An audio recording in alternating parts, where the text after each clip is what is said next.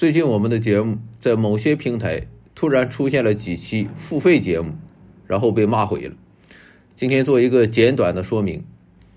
某些平台，比如说 B 站和公众号，不知道是为什么，现在审核极为严格，那是畏首畏尾、胆小怕事。本来是没有任何敏感内容，或者就是客观的陈述事实，要么就是说反话、讽刺。可在他们眼里，就是这也敏感，那也违规，又是没有权限，又是涉及不适宜内容。我感觉他们的审核手册比民法典还要厚，连讽刺和幽默都是被禁止的，而且还特别喜欢秋后算账。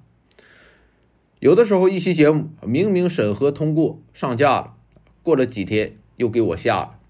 看来是经过班子成员认真讨论了一番。这种事后算账的做法确实让人非常不爽，所以最近在这些平台上，我是耗费了不少精力。一看到有系统通知，马上就慌了。如果被下架了，要么重新传一下，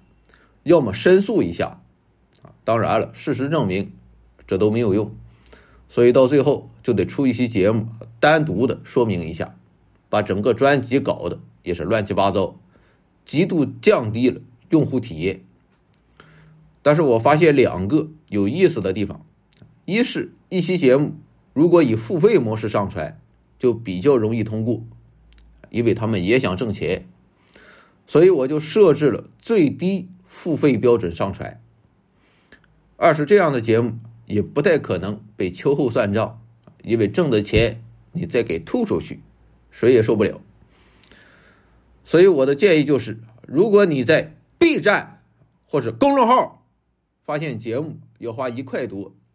那你千万要看好自己的钱包，